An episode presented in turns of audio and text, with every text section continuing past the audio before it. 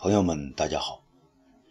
今天我们说智胜东方朔第一部天纵奇才的第十二章县令与侠客。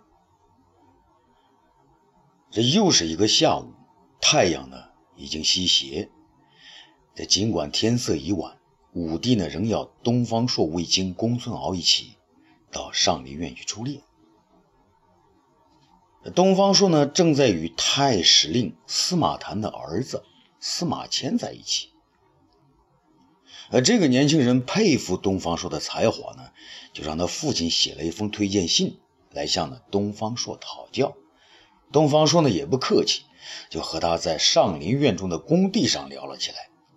司马迁的学问呢不那么深，可对历史人物的见解却多有独到之处。这个呢，令东方朔大为赏识。一听说皇上要去狩猎，司马迁呢就要告辞。可东方朔觉得是意犹未尽，就劝他留下来见见皇上。也许皇上高兴，会同意他一同前往呢。司马迁当然乐意啊。可在一旁呢，又却冒出一个人来，嘴呢撅得老高。这便是年纪只有十五岁的霍去病。干爹。你答应我多少回了，要向皇上奏明，带我去打猎。可今天这位哥哥能去，怎么就不带我呀？东方朔见他那个样子，也就发了恻隐之心。不过他怕霍去病的莽撞，故意呢说：“你看这个哥哥，人家比你呢也就大两三岁，文质彬彬的，哪像你就知道冲啊杀的。我也和这位哥哥一样，绝不闯祸。”霍去病下了保证。司马迁倒觉得有点不好意思。他说：“东方大人，恐有不便，我还是告辞吧。”啊，不必不必，皇上今天肯定高兴。呃，你们两个都去，呃，准没问题。只是你会骑马吗？东方朔问道。这司马迁呢？这个当然乐意。司马迁倒是觉得不好意思。这个这个，看到霍去病身边呢有一匹枣红马，便一跃而上。那马呢是霍去病的。见身上不是主人，还将两个前蹄子立了起来，昂首长嘶。霍去病恐怕呢，他伤着司马迁，忙上前喝着。可司马迁一点也不害怕，牢牢的贴在马的身上。好，能骑上这匹马，就说明你的骑术不错，皇上肯定会喜欢你。东方朔赞许的说。正在此时呢，武帝骑着一枣红马。那与魏京、公孙敖、杨得意一道，使出了建章功。见东方朔身边的还有两个少年，武帝便停了下来。东方爱卿，那个瘦高的孩子是谁呀？武帝手指着这个司马迁问道。皇上，这是太史公的儿子司马迁，他的骑术也不错呢。东方朔答道。那就陪朕一起出去转转。还有这个小崽子，早就听说有两下子，今天呢，我可要看看哦。武帝用马鞭的指着霍去病说：“霍去病高兴地跳了起来，一跳跳上了马。皇上，你就先看看小的马术吧。”说完呢，他将一只手按在马背上，竟是将全身倒立起来，那马是飞跑。霍去病是蜻蜓一样稳稳倒立。好，好了！武帝叫起好来：“快坐下，别逞能！”卫青大叫道。霍去病的一个鹞子翻身，钻到了马下，一只手稳稳地抓住马鞍，另一只手呢，却从地下捡起块石头来，对准远处的一棵有鸟窝的大树投了过去。这不偏不倚，石头呢正击中那个鸟窝，鸟窝掉了下来，鸟蛋呢摔到了地上。看你，那也是生命啊！卫青愤怒地说。好了好了，魏爱卿，去病这小孩子将来是块大菜了，鸟窝都不忍，还忍心杀匈奴吗？武帝称赞着说：“皇上如此为霍去病开脱，卫青当然也就不多说了。他的心里呢却不以为然，在他看来，只要不与人为害，所有性呢都不能妄杀呀。”东方朔呢又弄来一匹白马。让司马迁骑上，他自己呢骑着那匹面部有白花的马，跟在武帝之后，和卫青的大白马呢是并道而驰。公孙和杨得意都是黑马，离得呢稍微远一些，而杨得意的一群狗却跑在最前头。霍去病和司马迁呢，分别跟在东方朔和卫青的身后，在他们后面还有几匹身上有货架的马，是用来驮东西的。武帝对霍去病刚才的骑术是很是赞赏，他回过头来看看这小伙子，心中呢有种莫名的酸楚。他想，为什么卫子夫还不生个儿子呢？要是他生个儿子，肯定和他姐姐生的这小子一个模样。想到这儿呢，便说：“去病，今天朕要看你的本领，行吗？”霍去病自然高兴啊！皇上放心，干爹早就说了，要比呢就跟我舅舅比，我要超过他。东方朔接过话来：“好小子，有志气，不过你的剑法可没人教过，今天要跟皇上学学哟。”霍去病伶俐得很呐，孩儿十八般武艺都学了，其中就是剑术未精。如果皇上能教孩儿一二，孩儿就敢和飞将军李广争一高低。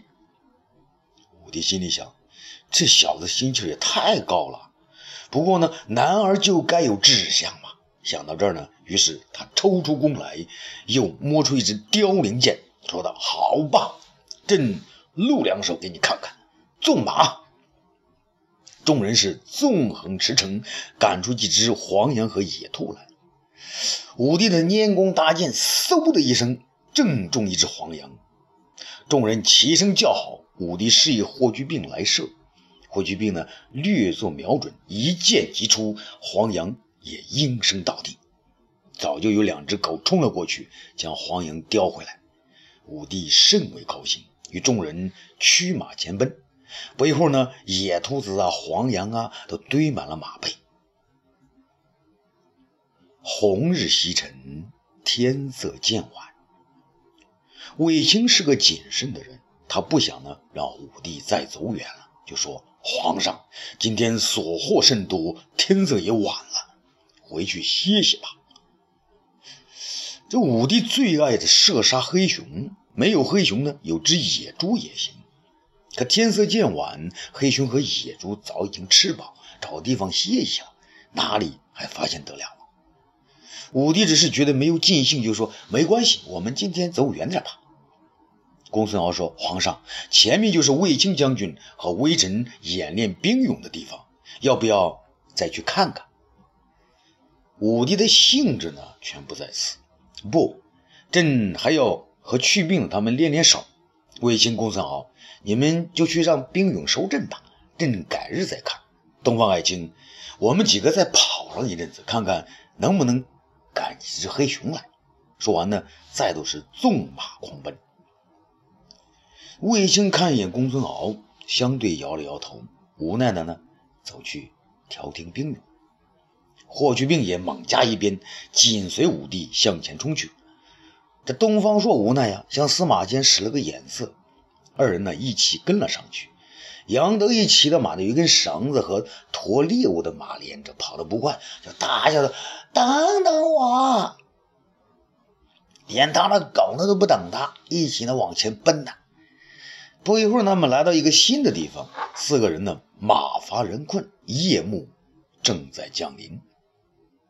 这个时候，突然呢有一批人马，约三十来个人，手举火把呢，渐渐的从四面包围了上来。来人呢是杜县的县令，名叫张丰良。他呢原为凤翔县令，两年前才调往杜县任职。这杜县呢也是长安的近邻，同为京畿要地，防卫呢甚为严密。加上这张县令的儿子张汤呢是个闲不住的，整天四处查访，要把这个杜县呢治理成京畿的首善之区，所以就和他的老爹一道巡查来了。张汤呢年近二十，这一副精明能干的样子。张丰良看到有四五个人被他们围住，就上前喝道：“好一批大胆毛贼，居然敢趁黑夜之际到我杜县来大肆骚扰！快给我拿下！”这他手下的兵勇呢一起这个轰叫起来，先上来夺了杨得意身后马上的猎物。杨得意愤怒了：“何人大胆？你们活得不耐烦了吗？没看到这里？”那武帝挥了挥手，将他止住，武帝呢，觉得下面这场戏可能比打到野猪还好玩啊。他呢，向司马迁努了努嘴，意思呢是让他到前面应付一下。司马迁的跃马上前说道：“啊，我们是打猎的，一时兴起呢，现不知到了何处，敢问你们是？”张汤抢先说话：“这是京畿要地杜县，这是县令张大人。我们得知有人在此胡作非为，弄坏了本县老老百姓的庄稼，特来捉拿。”武帝见这个年轻人出语不凡，便问道：“哦，你是什么人？”张汤振振有词：“我是本县法曹，专门惩治无法无天之徒的。”这暮色之下，东方朔呢见到这小子面熟，对方的右眼皮儿与眉间的一颗大痣唤起了他的记忆。哦，这不是张汤的小哥吗？得意，你忘了吗？那一年我们在长安县城看到他，还是个乳臭未干的毛孩子，啊，正在那儿给一波死老鼠下判决书呢。今天你开始拿呃治老鼠的方法来治人了。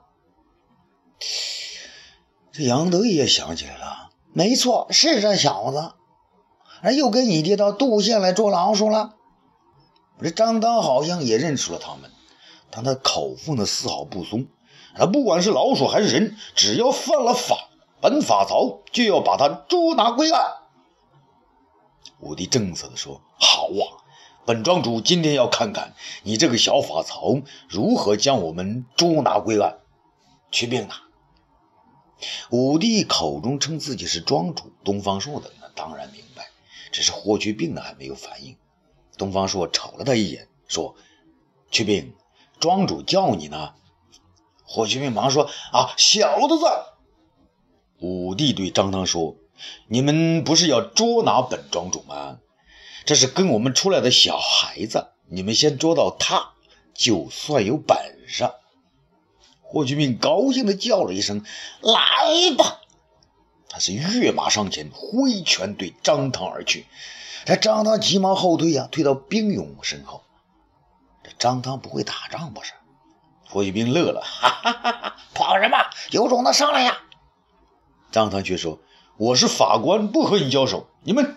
他指了指几名兵勇：“上，先把这小毛贼拿下。”一名大个子兵勇呢，纵马上前，他根本就没把这个毛毛孩子放在眼里，所以呢，也没有动用武器。这二马交错，两人呢都伸出一只手来抓对方，不料霍去病的手一伸，便将那大汉子踢下了马，扔到地上。张县令大惊啊，指指身边的这兵勇们啊，都给我上！五名兵勇的跃马向前，全部是持刀操枪而上。霍去病呢也不拿武器，从身后呢抽了出弓来，抵挡对方的大刀和长枪。只见他精神大振，愈战愈勇。那张弓呢是连推带拉，转瞬间居然把三个兵勇呢给弄到马下去了。其余的两个害怕了，渐渐后退。张汤却大怒：“你们这些兵勇白白吃皇上的官粮，难道拿不下一个小毛贼？”全给我上！团团围住，敢后退一步者斩！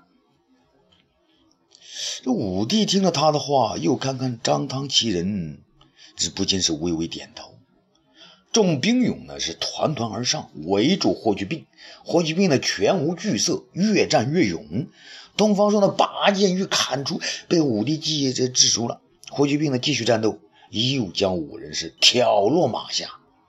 武帝大为高兴啊！连声叫好，好，好，好啊！这突然呢，又有一阵马蹄声传来。只见呢，五六匹马呢从一边杀过来，为首一人，短小精悍，这手持一把大刀。张当看了一眼，不由得大惊，他大叫道：“郭大侠，你怎么来了？”众人呢也都已经，原来这就是威名远扬的金鸡大侠郭谢。武帝呢也曾听说过此人，行侠仗义是颇有名声。不过今天看起来，那不像是有什么大能耐。那郭谢呢端坐马上，冷冷地说：“什么人敢在本人的地盘上刀啊？”武帝吃了一惊，哦，这是你的地盘。张汤却变了一副笑脸。啊，原来是京畿郭大侠，这是杜县县令张大人在此捉拿案犯，大侠快来帮忙。郭信呢却不搭理他。案犯，就这么个孩子也是案犯？张汤当然要辩解呀。啊正是他们在皇上的上林苑的附近狩猎，还骚扰杜县的百姓，庄稼都把他们弄坏了许多。大侠既然来了。啊，何不住官府一臂之力。我不管什么官府什么案犯，你们这么多人围攻一个小孩子，就是以强凌弱，本大侠绝不袖手旁观，得制止你们。大不了人家郭靖呢是这么说的。张汤不干了，郭大侠，难道你不帮官府，要帮毛贼吗？郭信的反唇相讥。我看你们官府的人倒有点像毛贼呢。众人哈哈大笑。张汤呢有些恼怒。好啊，都说杜县有位京畿大侠无法无天，如今在本县的地盘上，在县令面前你也敢为非作歹？郭谢笑了笑。我郭谢不管你官有多大，就是皇上老爷子在此，我也要讲个公道。你们以多欺少，以强凌弱，本大侠呢就管定了。张汤叫道：“那好，先把这个无法无天的这个郭谢拿下。”不料兵勇们呢不是向前捉拿郭谢，反而呢纷纷的往后退去。张汤大怒呢，忙将其中一个大个子拦住。大个子向张汤求饶啊：“张公子，求求你了，我们就是一百人，就吃了个豹子胆，也不敢和他打呀。”张汤大声喝道：“废物！官府养你们有什么用？”那兵勇说：“不是没用啊，这大侠太厉害，得罪他，我们全家都别活了。”啊，混蛋！你就不让官府啊，让你不活吗？啊！众兵勇的一起下马的跪倒在地，口中祈叫：“大人饶命！大侠饶命！我们要活命啊，不想打呀！”，武帝心想啊，今天倒是看着了新鲜事儿啊，居然有人不怕官府，那官府的人呢还怕他。他向东方朔的努努嘴说：“啊，意思说去上去问问。”东方说是拍马上前啊，都起来，都起来！今天咱们呢有缘相会，我们老爷呢想知道你们都是些什么人。郭谢问道：“先说说你们是些什么人？”东方说是：“双拳的一拱，啊，这是我们庄主。那位孩子呢，是我的干儿子。”郭谢趁着月光看了武帝一眼：“你们庄主，长安方圆几百里没有我不认识的庄主。你们到底是谁？还有你自己，叫甚名谁？”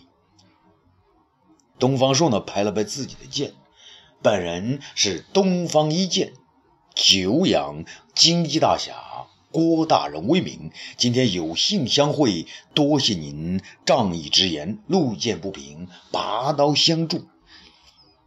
郭谢犹豫了，东方一剑是东方第一剑，还是东方一剑？东方说：“当然不让。”本人不敢妄称东方第一剑。如果大侠您都取不走我手中的剑，当然我就是东方第一剑喽。郭信呢，点点头。好，那我就来成全你，让你成为东方第二剑。说完呢，他纵马向前，与东方朔刀剑相对。欲知后事如何，咱们下回接着说。